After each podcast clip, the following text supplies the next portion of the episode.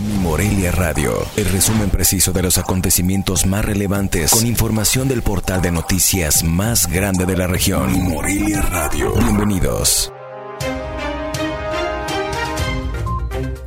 Este 25 de junio del 2020, estas son las noticias.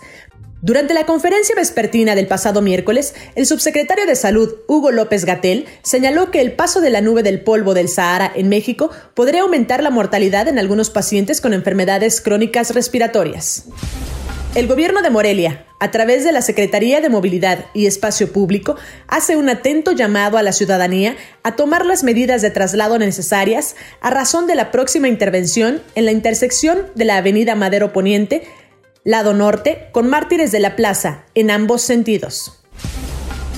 En el estado de Michoacán se rebasaron los 5.192 casos acumulados de COVID-19, luego de que el pasado miércoles se registraran 284 pacientes nuevos con el virus, además de que se alcanzaron las 404 defunciones tras el fallecimiento de 13 personas este día a causa del coronavirus. Esto, de acuerdo a las cifras reportadas diariamente por la Secretaría de Salud de la entidad. El fútbol profesional regresará a Morelia y en los próximos días se hará oficial. Incluso el secretario de Gobierno de Michoacán, Carlos Herrera Tello, dejó un mensaje en sus redes sociales en el que sugiere que el fútbol pronto volverá al estadio José María Morelos y Pavón.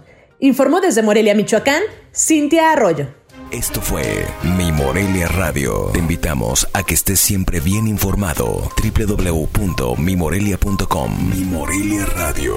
Hasta la próxima.